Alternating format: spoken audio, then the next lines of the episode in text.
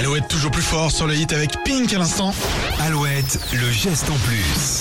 Et un geste en plus solidaire en ce vendredi avec un nouveau mouvement qui commence à être adopté en France. Ça s'appelle l'heure civique. Le principe est simple, donner une heure de son temps par mois pour l'un de ses voisins. C'est Athanas Périfan, le créateur de la fête des voisins, qui est à l'origine de cette idée basique mais essentielle. Ouais. Et l'heure civique ne concerne pas que les seniors, c'est ce qu'on pourrait penser. Eh bien non, aider à apporter ou à faire les courses, un petit dépannage sympathique, ça concerne vraiment tout le monde. L'aide aux devoirs, la lecture, le partage d'expériences, soulager un aidant, donner un coup de main pour une démarche administrative ou juste de la compagnie. Le but, c'est de s'intéresser à ceux qui nous entourent. L'heure civique a déjà conquis quelques communes du Grand Ouest, comme Plébène dans le Finistère et euh, Paluot en Vendée, car les voisins sont concernés par cette opération, mais aussi les associations. Si le sujet vous intéresse, rendez-vous sur le site leurcivique.fr. C'est une bonne idée, même pour les parents, c'est vrai, pour les aider. Ils ont eu travaillé beaucoup, il y a les enfants à la maison, et bah pour le coup, euh, on peut passer par ce leurcivique.fr. Exactement. Cool.